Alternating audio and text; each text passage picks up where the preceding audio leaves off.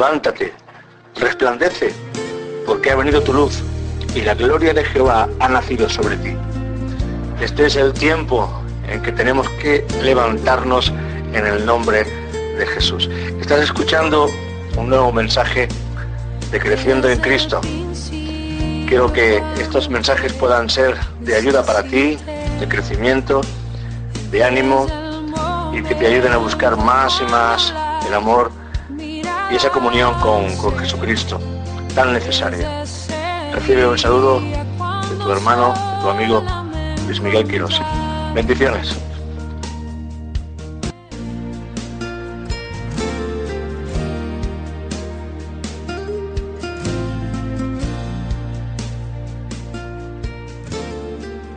empieces a, arder.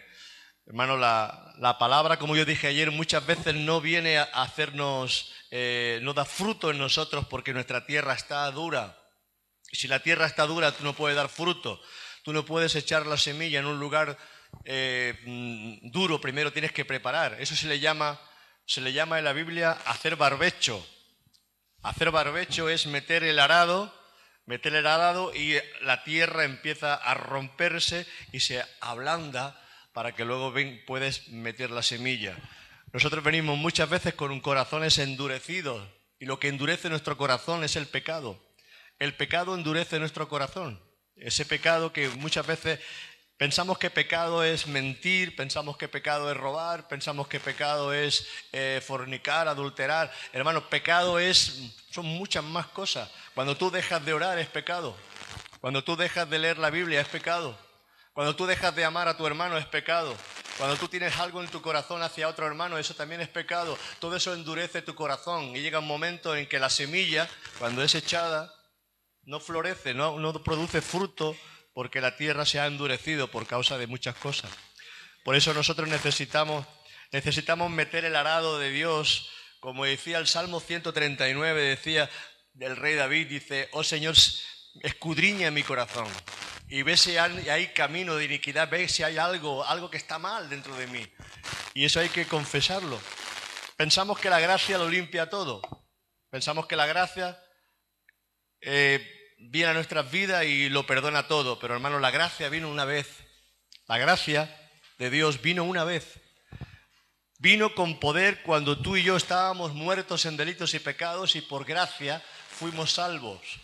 Esa gracia inmerecida, ese favor inmerecido de Dios de darnos salvación, se produjo por medio de la gracia. La fe y la gracia produjeron ese milagro de la salvación en nuestras vidas. Ahora, la gracia no, ahora lo que tiene que venir en nosotros es un perfeccionamiento de la santidad, es una búsqueda de Dios, es el caminar en la obediencia a Dios. Cuando nosotros dejamos de caminar en la obediencia a Dios, entonces empezamos a pecar. Y si nosotros olvidamos nuestros pecados y no los confesamos, esos pecados lo que producen en nosotros es una dureza en el corazón.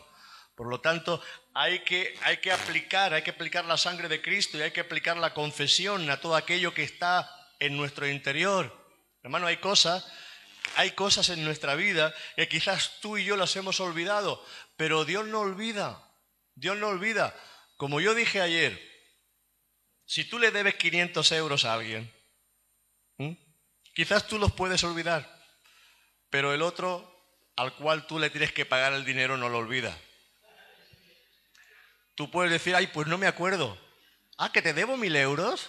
Ay, pues no me acuerdo. Así muchas veces no nos acordamos de cosas que no nos interesan recordar. Pero Dios sí que se acuerda de muchas cosas. Porque están escritas. Porque Dios escribe. Y como Dios escribe, muchas veces se acuerda. Mano, no está eso para condenarnos, sino eso está para hacernos recordar que tenemos que confesar nuestros pecados, porque si confesamos nuestros pecados, dice que el Señor es poderoso para limpiarnos, la sangre de Cristo viene para limpiarnos. Entonces, cuando confesamos nuestros pecados, la gracia de Dios vuelve otra vez a actuar en nuestra vida. Esa gracia de Dios vuelve a actuar cuando confesamos y le dijimos, Señor, perdóname, Perdóname por haber dejado tus caminos, perdóname por haber dejado, oh Dios, de buscarte, perdóname por haber dejado de orar, perdóname, Señor, por haber ofendido a mi hermano, perdóname por haber ofendido, Señor, quizás a mis padres, perdóname por haber ofendido, por haber hecho lo que no era correcto, perdóname, Señor. Y entonces cuando tú le pides perdón, confesando, porque la palabra confesar no es pensamiento, la palabra confesar es con tu boca. Tú hablas con tu boca, en tu cuarto, en tu oración, en el lugar secreto, tú hablas y le dices al Señor, perdóname Señor por haber dejado de orar, por haber dejado de leer tu palabra, por haber dejado Señor, oh Dios, de, predicar tu palabra, porque yo encuentro tanta dureza en mi corazón, Señor, que ya no tengo sentir. Fíjate, el sentimiento que teníamos antes quizás, cuando veíamos años atrás quizás estos anuncios de televisión que los niños se mueren de, hambre, te producía quizás dolor y tenías que apagar la televisión. Hoy puedes seguir comiendo y puedes seguir viendo esas cosas, porque ya te han insensibilizado. Nos han insensibilizado con tantas noticias malas que vienen a nuestra vida, insensibilizan nuestro corazón de tal manera que no tenemos sensibilidad dentro de nosotros. Hay una corteza que tenemos que romper y tú, y yo tenemos que ser sensibles. Jesús tenía compasión porque veía las almas perdidas. Él tenía compasión porque veía a la gente que estaban perdidos y sin pastor.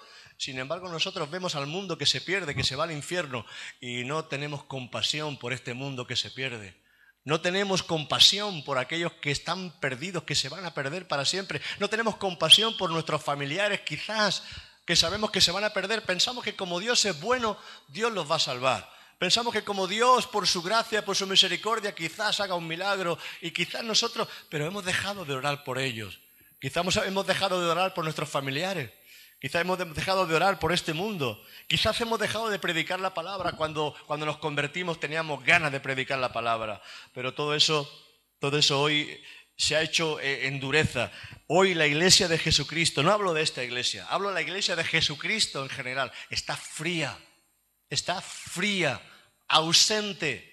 Eh, eh, a Dios lo tienen como algo, pero, pero Dios no está presente, no, no, no, se manifiesta con poder, no trae convicción a nuestros corazones, no trae una, una convicción de, de, arrepentimiento para que nosotros podamos arrepentirnos. Porque cuando venimos delante de la presencia de Dios, lo primero que hace el Espíritu Santo no es hacernos temblar, lo primero que hace el Espíritu Santo es ponernos bajo convicción. Porque Él dice, Él vendrá, cuando Él venga, convencerá al mundo de pecado, de justicia y de juicio convencerá al mundo. ¿Cómo es que puede el Espíritu Santo convencer al mundo de pecado y no puede convencer a la iglesia de pecado?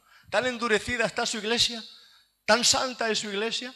Que pensamos que ya somos santos, porque hemos cogido cuatro versículos y pensamos que esos versículos ya estamos ahí, ya.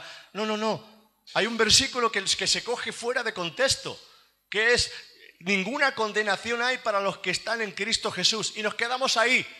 Pero sigue la palabra hablando, dice, para los que no andan conforme a la carne, sino conforme al Espíritu.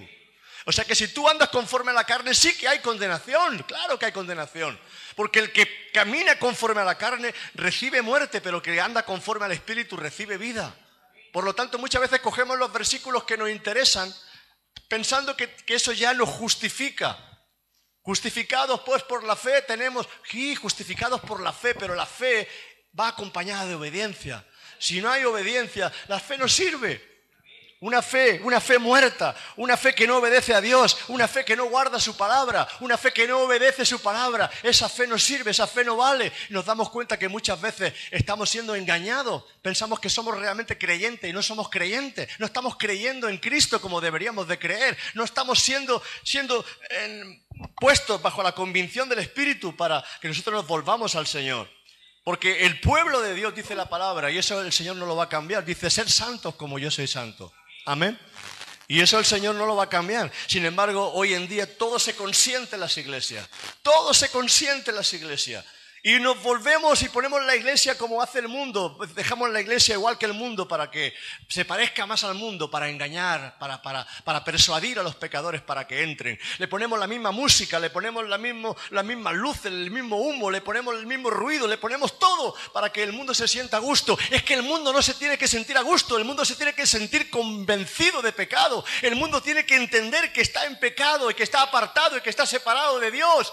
¿Cómo es que la iglesia que tiene que ser luz, cómo es que la iglesia que tiene que ser sal de la tierra se está corrompiendo juntamente con el mundo? Porque la palabra dice que si nosotros nos corrompemos juntamente con el mundo ya no servimos para nada, sino para ser echada fuera y hollada por los hombres.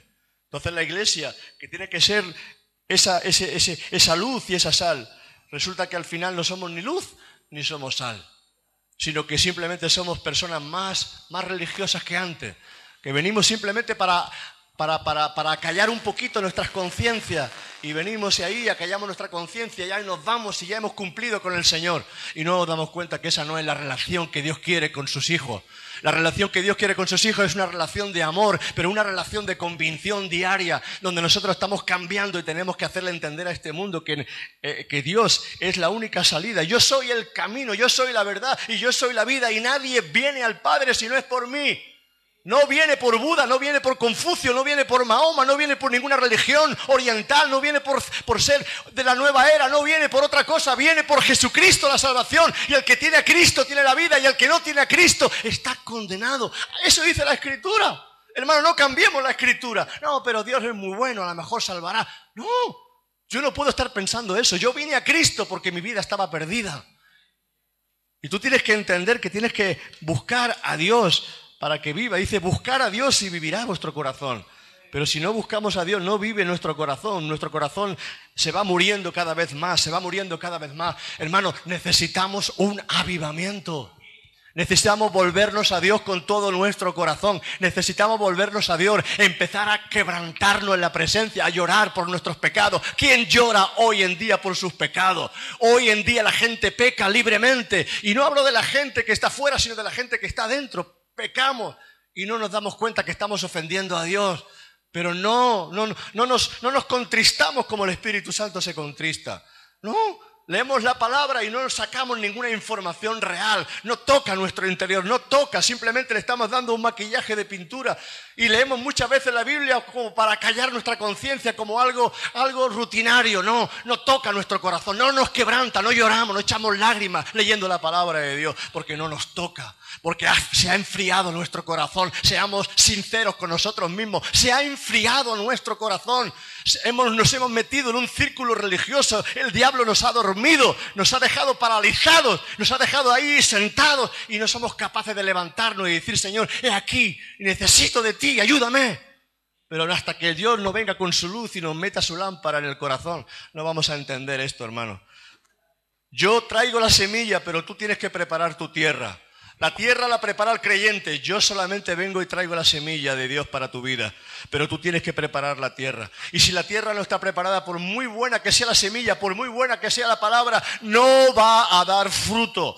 Porque tú tienes que meter el arado en tu vida, tienes que hacer barbecho en tu vida, tienes que levantar, tienes que sacar toda esa dureza de tu corazón, de nuestro corazón, para que luego la palabra pueda producir fruto. Os he puesto para que vayáis y llevéis fruto, y fruto en abundancia. Amén.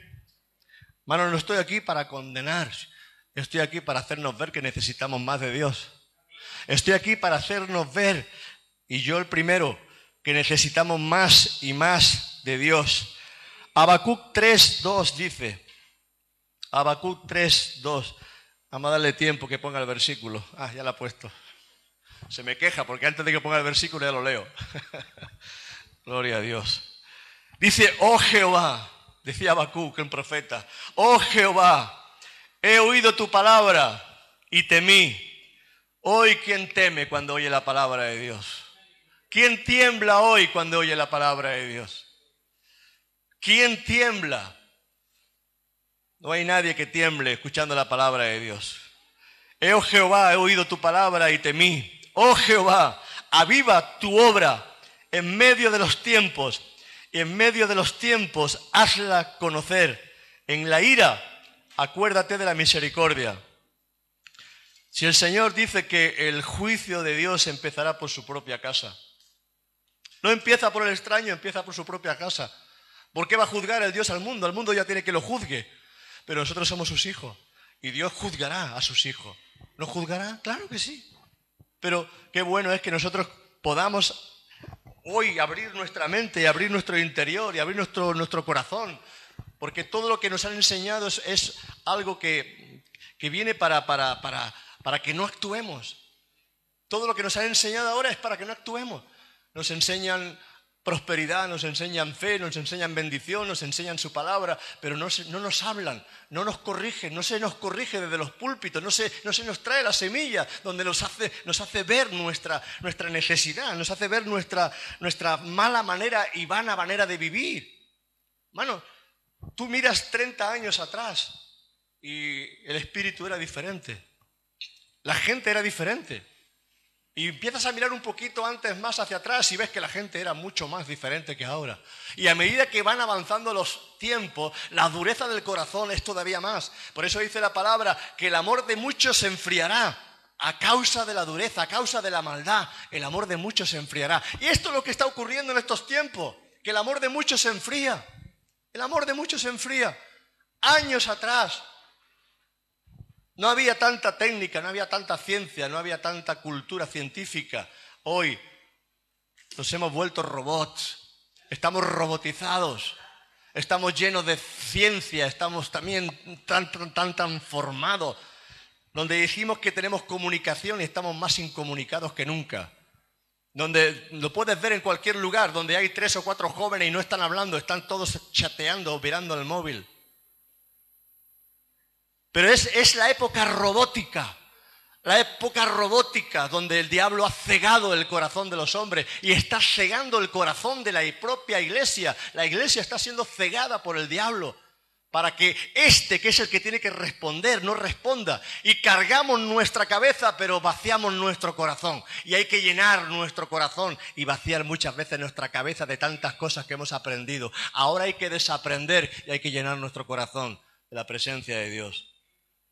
Nos olvidamos de honrar quizás a nuestros padres, nos olvidamos quizás de honrar a la gente que está a nuestro alrededor, nos olvidamos de, amar a nuestros esposos, a nuestras esposas, nos olvidamos de amar realmente a nuestros hijos, nos olvidamos de que hay gente en la calle que no conoce a Cristo y que se están perdiendo y no somos capaces de predicar el Evangelio porque no sentimos compasión hacia ellos. Si no sentimos compasión ni hacia, ni hacia los propios hermanos, ¿cómo vamos a sentir compasión hacia la gente que se pierde? Si no nos preocupamos por los hermanos que quizás llevan tiempo que no vienen a la iglesia, ¿cómo nos vamos a preocupar por la gente que no tiene a Cristo.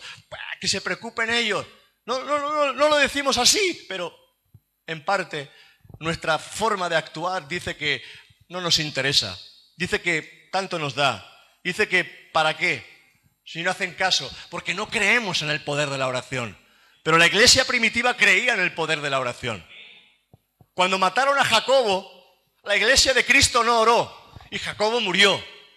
Pero cuando la iglesia vio que habían matado a Jacobo, uno de los apóstoles, y cuando cogieron a Pedro, porque eso agradó a los judíos y lo metieron en la cárcel para matarlo, dice que la iglesia hacía oración sin cesar por Pedro.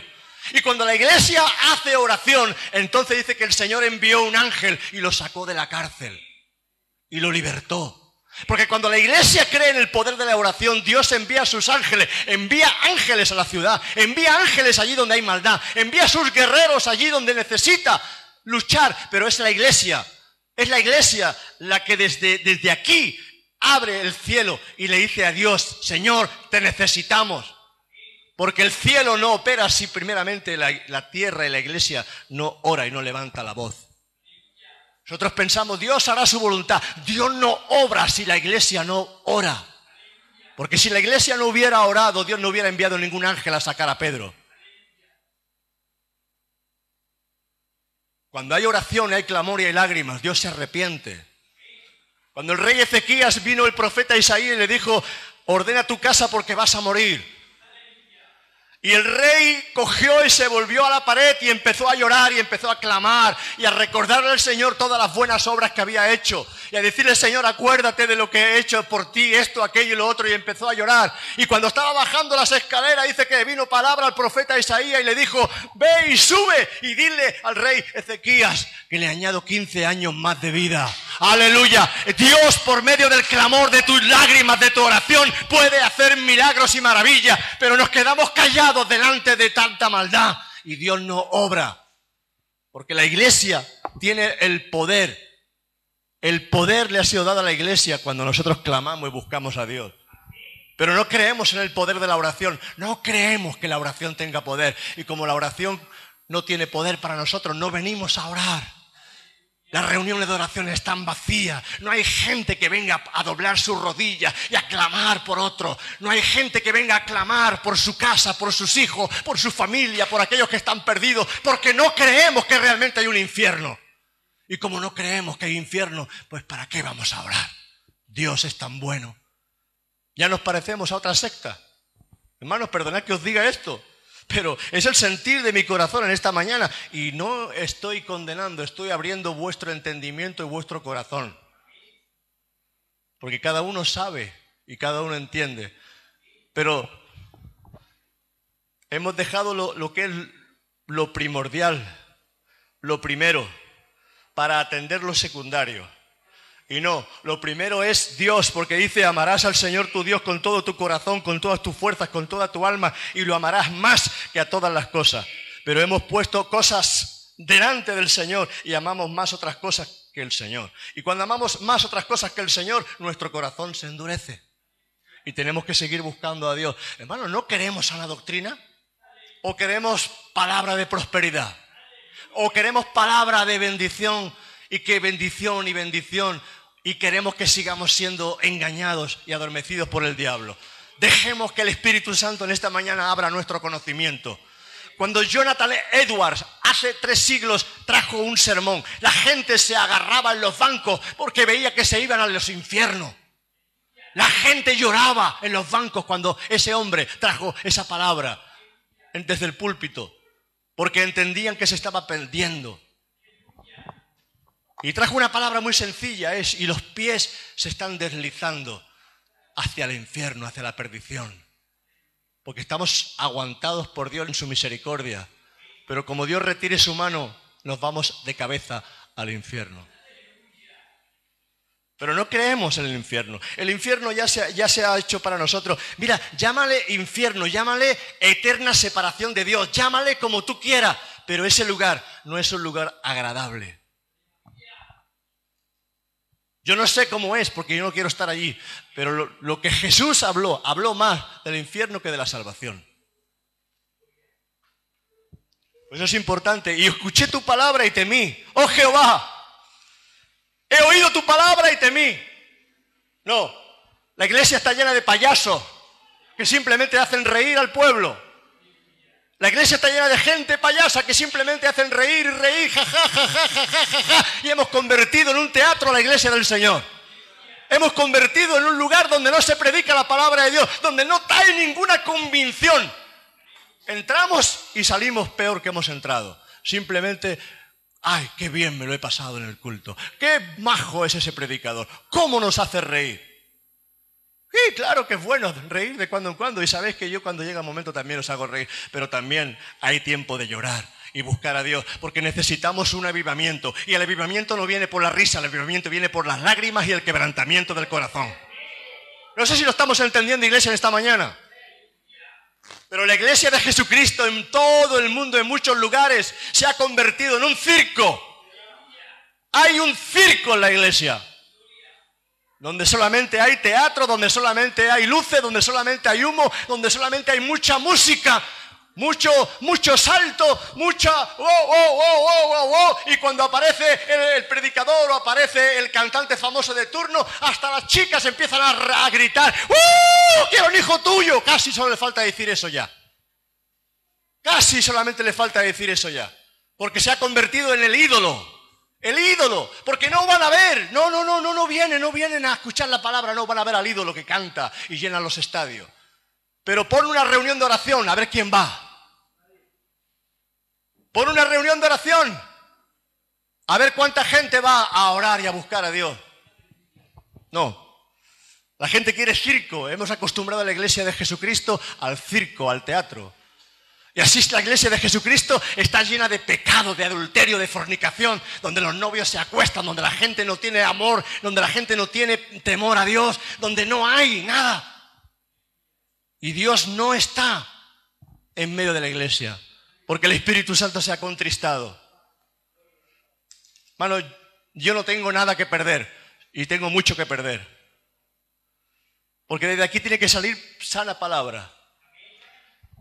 Y si no sale, sale la palabra, hermano, por mucho que yo te diga, por mucho que yo te hable, Tú tienes que entender que la palabra de Dios no cambia. El que, el que cambia una tilde, el que cambia una coma, dice que no cambiemos nada de lo que está escrito porque el cielo y la tierra pasa, pero su palabra no pasa. Y nosotros pensamos que su palabra pasa, su palabra no pasa. Su palabra permanece para siempre, la voluntad de Dios permanece para siempre. Vosotros pues oraréis así, Padre nuestro que estás en los cielos, santificado sea tu nombre.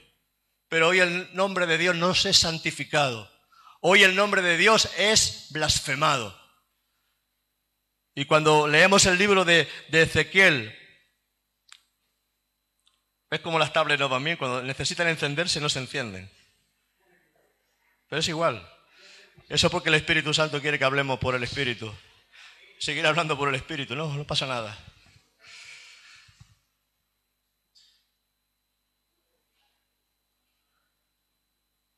Ezequiel 36, 20, 22. Ezequiel 36, 20, 22. El nombre de Dios tiene que ser santificado. Pero ¿dónde es santificado el nombre de Dios? ¿Dónde es santificado? En nosotros. Es en nosotros del nombre de Dios tiene que ser santificado. Tú tienes que santificar el nombre. Mira lo que dice aquí. Y cuando llegaron a las naciones a donde fueron, profanaron mi santo nombre diciéndose de ellos, estos son pueblo de Jehová y de la tierra de él han salido. Pero he tenido dolor. ¿Qué tuvo el Señor? Dolor. O sea que Dios tiene dolor. Claro, Dios tiene dolor en su corazón. Cuando hay pecado, cuando hay maldad, cuando su pueblo se mantiene ahí en esa posición de sueño. No. Pero he tenido dolor al ver mi santo nombre profanado por la casa de Israel entre las naciones donde fueron. Por tanto, di a la casa de Israel, así ha dicho Jehová el Señor, no lo hago por vosotros, oh casa de Israel, sino por causa de mi santo nombre, el cual profanasteis vosotros entre las naciones a donde habéis llegado. Dios tiene dolor en su corazón cuando llamándonos hijos, cuando llamándonos cristianos, estamos haciendo todo lo contrario. Entonces el nombre de Dios es profanado, el nombre de Dios ya no tiene sentido en nosotros. Nosotros tenemos que amar como creyentes en nombre de Dios. Tenemos que amar en nombre de Dios. Tenemos que amar, tenemos que respetar. Para nosotros Dios tiene que ser lo primero. Dios es nuestro Padre. Dios es nuestro Padre, es el que va a tirar de nosotros un día y nos va a llevar al cielo. ¿Cómo es que ya no creemos? ¿Cómo es que nuestra conversión ha sido tan sencilla que ya cualquier cosa nos ha extraviado? Porque el diablo extravía el diablo extravía, dice que las, malas conversaciones, las malas conversaciones, las malas compañías nos extravían del camino. Y teníamos convicción, teníamos ganas, teníamos amor, pero empezamos a tener malas compañías y malas conversaciones y al final nos volvemos vanos y ya no creemos en Dios. Ya no creemos como antes. Ya no creemos como antes. Hacemos, creemos en Dios y nos servimos de Dios, pero no, es Dios quien tiene que hacerse servir de nosotros. Ezequiel 33, 1, 9, 1, 9.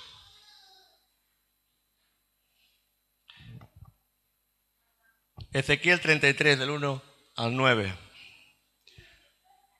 Mira lo que le dice aquí el Señor a su pueblo. Mira lo que le dice aquí el Señor a su pueblo.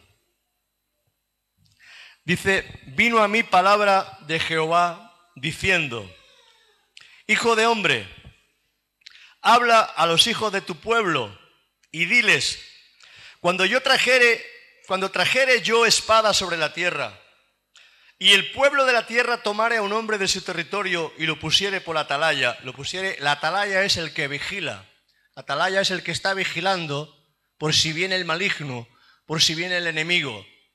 Y Dios pone atalayas que son los pastores, Dios pone atalayas que son hombres y mujeres. Tú puedes ser una atalaya para tu casa, para tu hogar, para tu familia, para tus hijos. Tú eres el atalaya que Dios ha puesto para advertir del peligro a los que están alrededor tuyo. Hijo de hombre, habla a los hijos de tu pueblo y diles, cuando trajere yo espada sobre esta tierra y el pueblo de la tierra tomare un hombre de su territorio y lo pusiere por atalaya, y él viere venir la espada sobre la tierra y tocare trompeta y avisare al pueblo, Cualquiera que oyere el, sonido de la trompeta y no se apercibiere, Y viniendo la espada lo hiriere, su sangre será sobre su cabeza, porque ya te lo advertí, ya te lo dije, yo te discipliné, yo te corregí, yo te dije lo que había, yo te dije que eso es lo que iba a acontecer, eso es lo que iba a pasar, no me hiciste caso. esa sangre no va a caer sobre mí, porque yo ya te avisé. El atalaya te avisó de que hay peligro, el atalaya te avisó de que estabas dormido, que estabas dormida. El atalaya te avisó de que necesitabas avivar tu corazón delante de Dios. Hermano, el avivamiento no es un milagro. El avivamiento no es un milagro, no. El avivamiento es un anhelo y un deseo del corazón que tiene que nacer de ti en un cambio donde algo tiene que cambiar en tu corazón. Porque puede haber una iglesia de mil personas y el hecho de que haya muchísima gente no significa que estén en avivamiento. Porque hemos camado la, palabra avivamiento, la hemos entendido como multitud de gente. Eso no es avivamiento. Hemos, sentido, hemos, hemos entendido la palabra avivamiento como, como mucho ruido y hacemos mucha música y danzamos mucho y gritamos mucho y decimos, estamos en avivamiento. No, quizás no haya ningún avivamiento. No. Si Dios no se mueve, si Dios no está, si su presencia no está, no hay tal avivamiento. Porque tiene que estar el Espíritu Santo en medio de la reunión.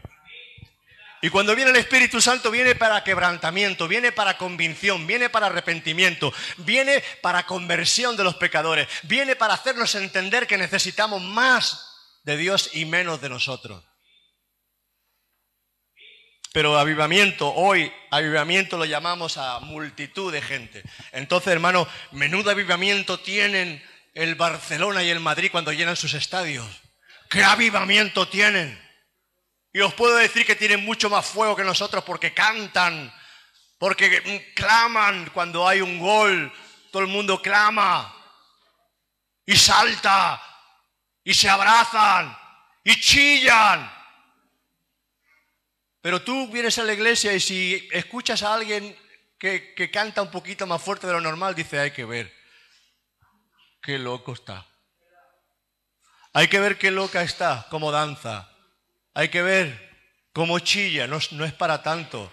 Porque te han enseñado que tienes que entrar en la iglesia con silencio, a ver si se despierta el santo.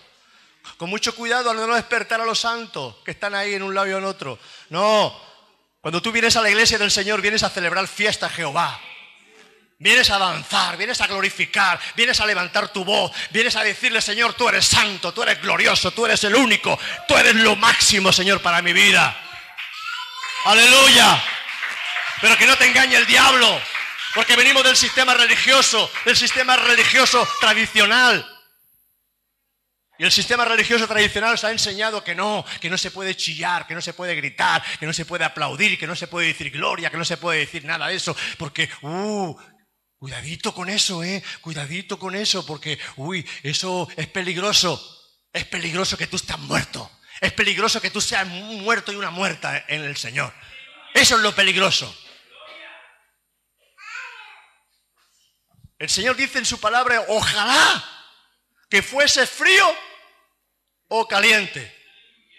Porque hay gente que no le sale la gloria, que no le sale aleluya, que no le sale bendito sea su nombre, que no le sale el fervor, pero está ahí, es firme, es constante, ama al Señor, es serio, es frío, pero es un hombre de Dios y es caliente, fervoroso, está ahí, que no para, gloria a Dios, aleluya. Que dice, uh, madre mía, qué fuego tiene ese hombre, pero es caliente o es frío, pero cuando somos tibios, dice la palabra que Dios nos vomita de su boca.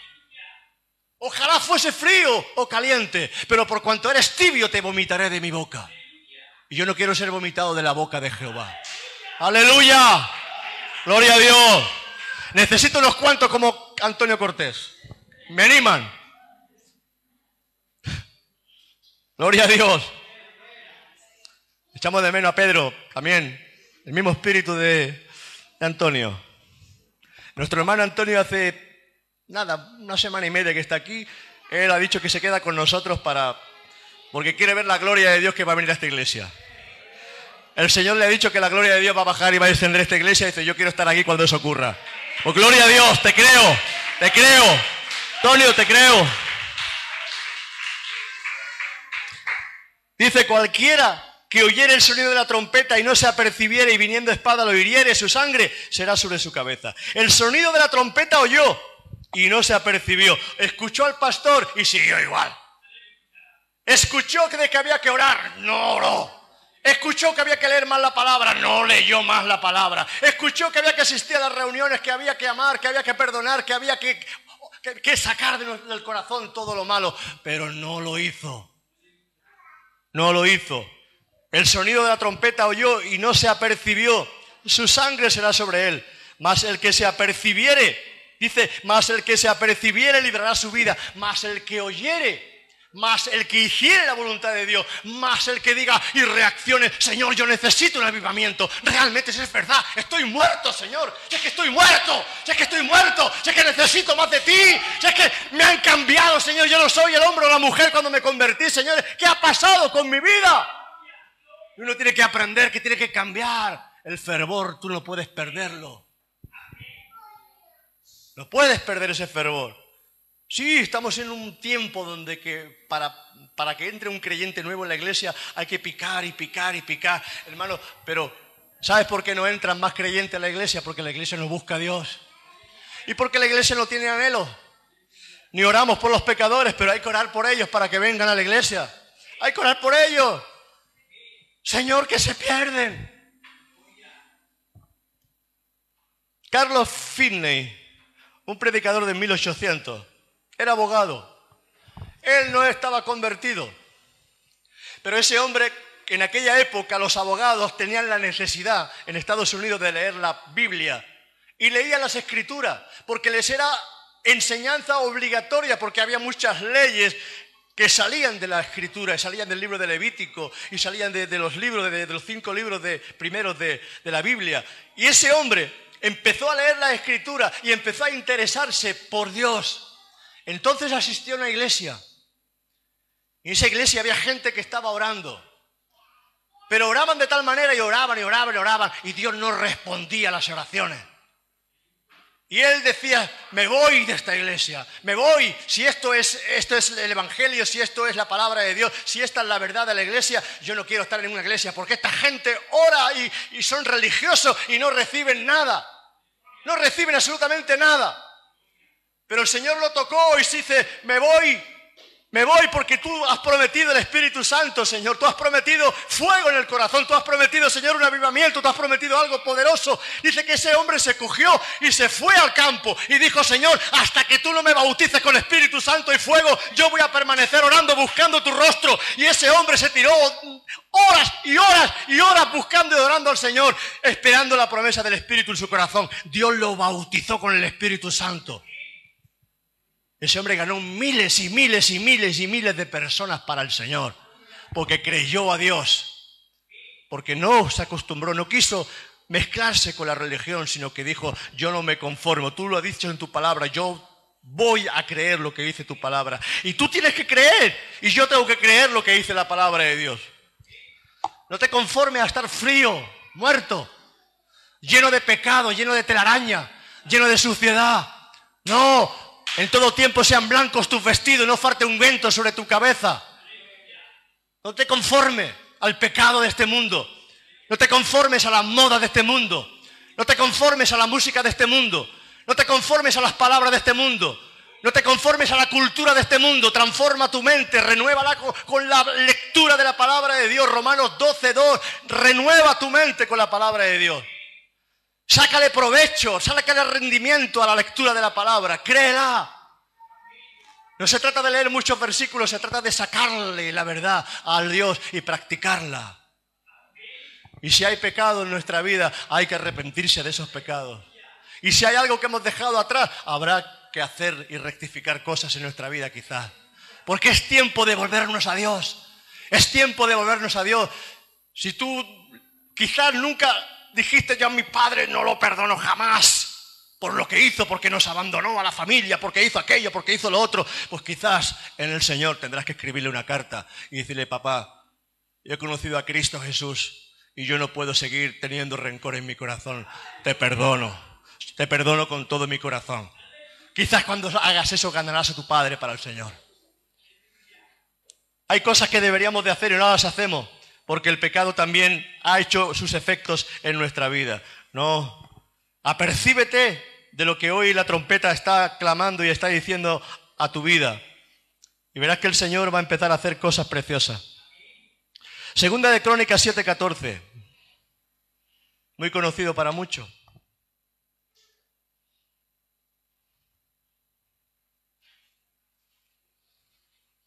Segunda de Crónicas 7:14. Y lo voy a leer yo desde aquí porque no lo tengo apuntado. Si se humillare mi pueblo, si se humillare mi pueblo, fuera orgullo, fuera altivez, fuera arrogancia, fuera pecado, fuera maldad, fuera todo aquello que no viene de parte de Dios, porque Dios es un Dios santo, un Dios puro, un Dios que no quiere mezclas en nuestro corazón. Si se humillare mi pueblo, sobre el cual mi nombre es invocado, porque invocamos el nombre, santificado sea tu nombre, invocamos el nombre, dice, y oraren, y oraren, levantar en su voz al cielo, clamar en, al cielo, como por eso me gusta esa canción, clama, clama, clama, y buscar en mi rostro y se convirtieren de sus malos caminos. Porque hay que convertirse, porque la palabra convertirse es convertirse de los malos caminos. No es que me convierto a Dios y ahora tengo a Dios en mi vida y sigo haciendo lo malo. ¿Cómo dices que tienes a Dios y sigues haciendo lo malo? ¿Cómo dices que tienes a Dios y sigues haciendo lo malo? Es imposible. ¿Cómo pecaremos para que la gracia abunde? De ninguna manera. La gracia no te perdona, la gracia no te perdona si hay pecado, la gracia te perdona cuando te arrepientes de tu pecado. Amén. No te cojas de que la gracia de Dios todo lo permite. No, quizás vas de camino al infierno y no te das cuenta. Por eso necesitamos volvernos a Dios rápidamente y decirle, Señor, ayúdame. Estaba engañado. Pensaba que era salvo y quizás no eres salvo. Luego doctrina de que no, hay, hermano, yo no quiero contender con doctrina. Que tú crees que la salvación no se pierde, adelante pero vive en santidad, vive en orden, vive en obediencia, vive en la plenitud del Espíritu. Otros dicen que la salvación se pierde. Hermano, yo procuraré por mi vida que no se pierda la salvación que Dios me ha dado. Amén. Si se humillare mi pueblo, sobre el cual mi nombre es invocado y oraren y buscaren mi rostro y se convirtieren de sus malos caminos, entonces yo oiré desde los cielos. ¿Cuándo oirá Dios desde los cielos? ¿Cuándo oirá Dios desde los cielos? ¿O qué pensamos que Dios siempre escucha? ¿O qué pensamos que Dios siempre oye? pensamos que Dios siempre tiene los cielos abiertos para nosotros. Porque nos han hecho pensar que no pasa nada. Que tú puedes vivir como te da la gana y Dios te oye y Dios está por ti. Entonces yo oiré desde los cielos y perdonaré sus pecados y sanaré su tierra. Dice, y ahora estarán abiertos mis ojos y atentos mis oídos a la oración en este lugar, en tu corazón. Hermano, fíjate cómo el Señor viene y nos pone en obediencia. Cuando el pueblo de Dios se corrompía, levantaba altares a los baales. Cuando el pueblo de Dios se convertía, era Sodoma y era Gomorra. Había pecado y había maldad por todos sitios, pero cuando la maldad subía, y subió la maldad, y subió la maldad, y subió la maldad. Dios envía un diluvio en los tiempos de Noé y destruye a toda la tierra con un diluvio, porque la maldad dice que Dios se arrepintió de haber hecho al hombre. Se arrepintió en su corazón. Es que se puede arrepentir Dios. Sí, cuando subió la maldad en Sodoma y Gomorra, Dios envía dos ángeles para destruir la ciudad. Y le dice a Lot, el único justo que encontró la ciudad, sal, juntamente con tus hijas y con tu mujer, sal hacia la ciudad que te daré.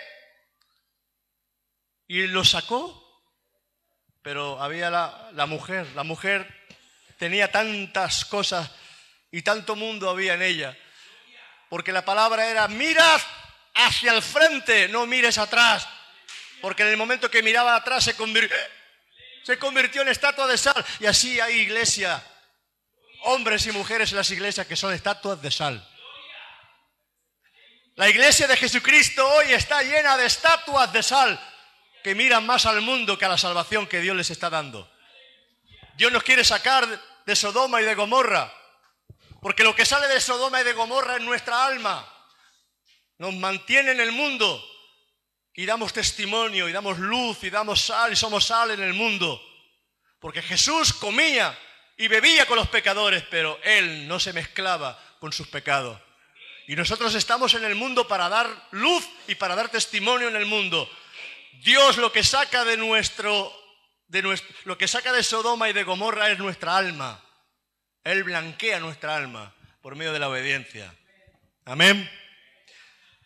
El alma se blanquea por la obediencia. Por vuestra obediencia ganaréis o salvaréis vuestras almas, dice la palabra de Dios. Volvemos de nuevo al versículo que hemos dejado antes, en Ezequiel 33, 33, 7. A ti pues, hijo de hombre, a ti pues, aquí puedes poner tu nombre.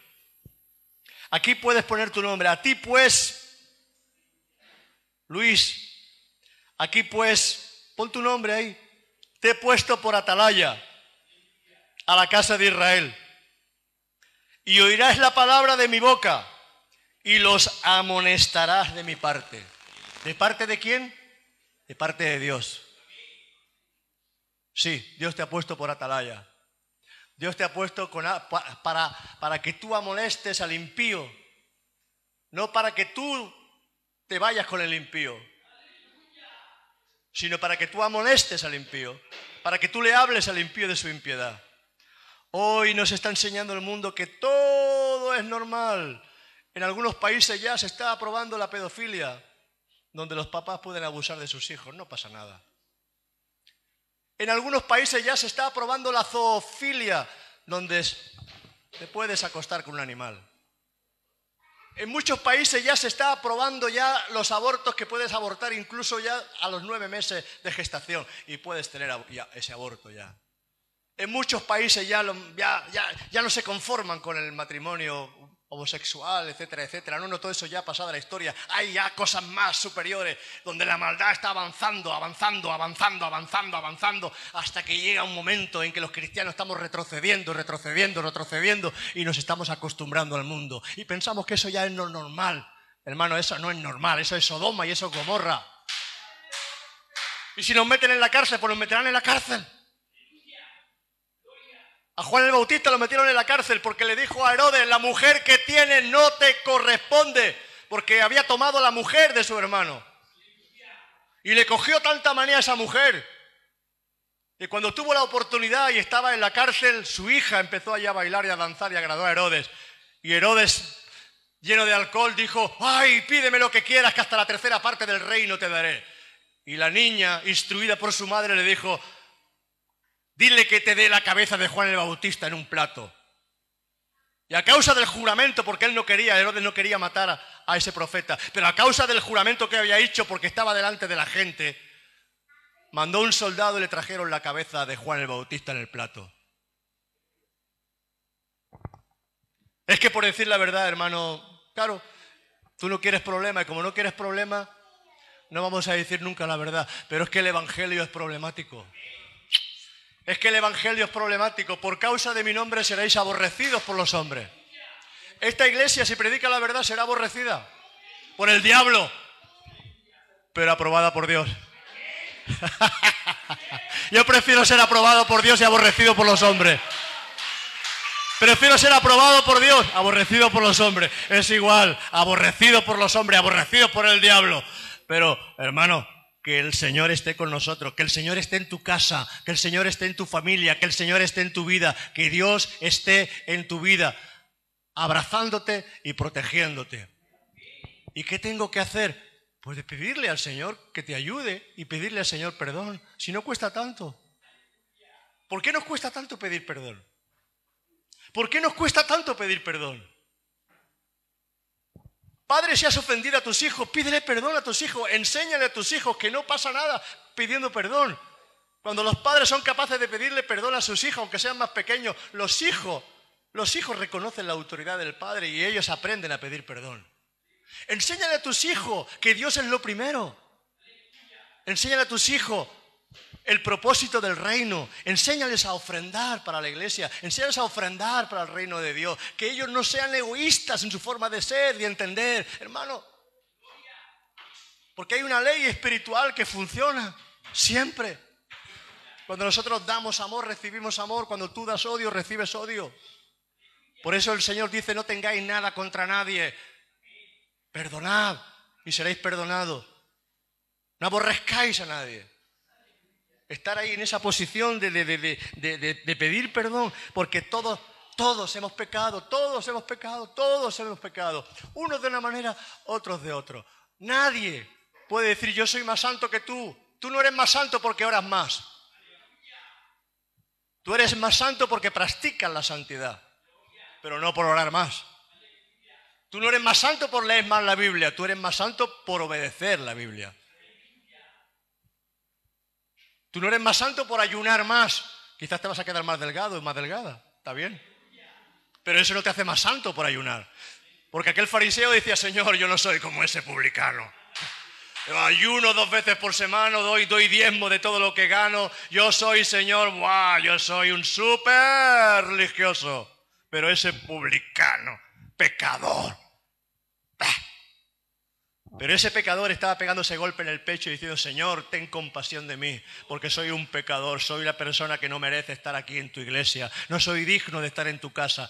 Y dice el Señor que ese publicano se fue justificado a su casa cuando el otro, el otro ni Dios lo escuchó porque estaba orando a sí mismo. O sea que Dios no reconoce el orgullo, Dios no reconoce la altivez, Dios reconoce la humildad del corazón. Entonces, hermano, todos necesitamos un cambio, todos necesitamos un avivamiento. Amén. Todos necesitamos un avivamiento, volver de nuevo a la vida del Espíritu y a la vida de Dios. Se ha ido el músico, ¿no? ¿Te has quedado solita? Bueno, pues así tengo cinco minutos más.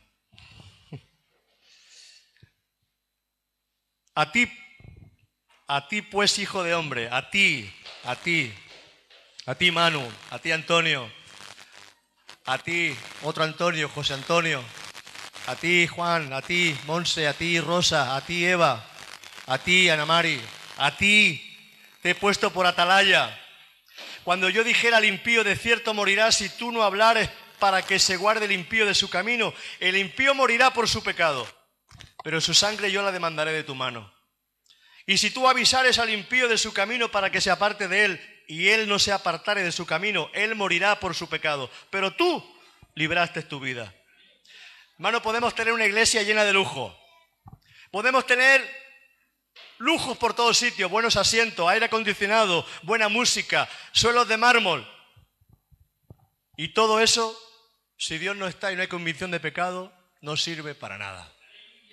Puede haber una iglesia sencilla donde no haya nada y quizás ni techo, pero la gente está de rodillas buscando a Dios, orando y convenciendo y está predicando el Evangelio. Esa gente está más justificada que esa iglesia que tiene suelo de mármol y paredes y aire acondicionado por todos sitios. Porque Dios no mira en la fachada, Dios mira el corazón de los que hay dentro. Amén. Por eso, hermano, Europa es complicada. Estados Unidos se ha vuelto lo peor. Estados Unidos que enviaba misioneros a todos sitios, pero se ha vuelto lo peorcito. No digo en todos sitios, pero se ha vuelto lo peorcito. Porque donde la riqueza abunda, abunda la frialdad del creyente. Por eso las iglesias, ¿dónde están renaciendo? En Pakistán, donde millones de personas se están convirtiendo. ¿Dónde está levantándose el Evangelio? En África, donde millones de personas se están convirtiendo. ¿Dónde está el Evangelio floreciendo? En Asia, en África, en, lugares de mucha pobreza, en Sudamérica, donde la gente tiene hambre de buscar a Dios porque no tiene tanta riqueza, pero a la que la, la, riqueza viene, la riqueza nos come y nos olvidamos de Dios. Y Dios tiene que zarandearnos un poco muchas veces y dejarnos sin nada para que le busquemos. No permitas eso, hermano. No permitas eso. No permitas desgracias en tu vida. No permitas juicios en tu vida. No permitas que, ocurran cosas en tu vida para buscar a Dios. No, no permitas eso. No le digas, es que Señor, es que yo con tanta...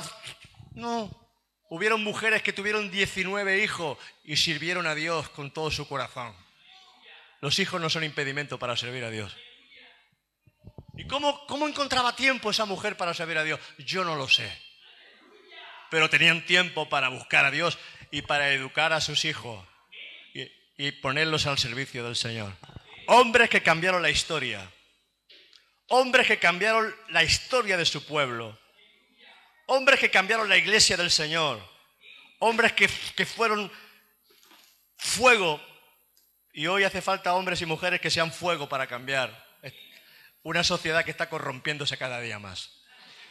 O salimos de la corrupción o nos metemos en la corrupción. Tú y yo decidimos. Amén. Vamos a orar y acabamos la reunión. Señor, te damos gracias esta mañana, Padre. Porque queremos oír tu palabra y hemos oído tu palabra, Señor. Queremos escuchar la voz del cielo y hemos escuchado la voz del cielo. Ahora ayúdanos, Señor, oh Dios, que esa palabra no caiga en saco roto. Ayúdanos que esta palabra, Señor, no caiga en esos lugares pedregosos. Ayúdanos, Señor, a que esta palabra pueda continuar haciendo su obra en nuestras vidas. Padre, si algo está estorbando a tu palabra, Señor, en nuestros corazones, que tú quites, oh Dios, todo estorbo, que tú limpies nuestras vidas con tu sangre preciosa. Yo reprendo, Señor, todo espíritu demoníaco, reprendo toda obra del diablo. Y te pido, Señor, que esta palabra permanezca y dé fruto. Te pido que esta palabra, Señor, pueda ser productiva en los corazones de mis hermanos. Productiva, Señor, en mi corazón, en mi casa, en mi familia. Te pido que tú produzcas, Señor, fruto a 30, a 60 y a 100%. Y que podamos, Señor, o oh Señor, ser esos atalayas. Que no estemos corrompiéndonos con el mundo, sino que seamos, oh Dios, esa sal y esa luz para dar testimonio de tu palabra. Yo bendigo a mis hermanos esta mañana, Señor. Yo los bendigo en el nombre de Jesús. Yo te pido, Señor, que los guardes, que los cubras, que los protejas, que los bendigas, Señor, que los levantes, que los llenes con tu Espíritu Santo y con el afecto de tu Espíritu, Padre. Ayúdanos en estos tiempos difíciles a ser obedientes a tu palabra, Señor. Ayúdanos, Espíritu Santo, a acercarnos más a ti, a tener un avivamiento, un avivamiento productivo en nuestras vidas, Padre. Le damos la gloria, la honra y la alabanza por todo en el nombre de Jesús. Amén. Y amén. Dios os bendiga, hermanos. Dios os bendiga muchísimo.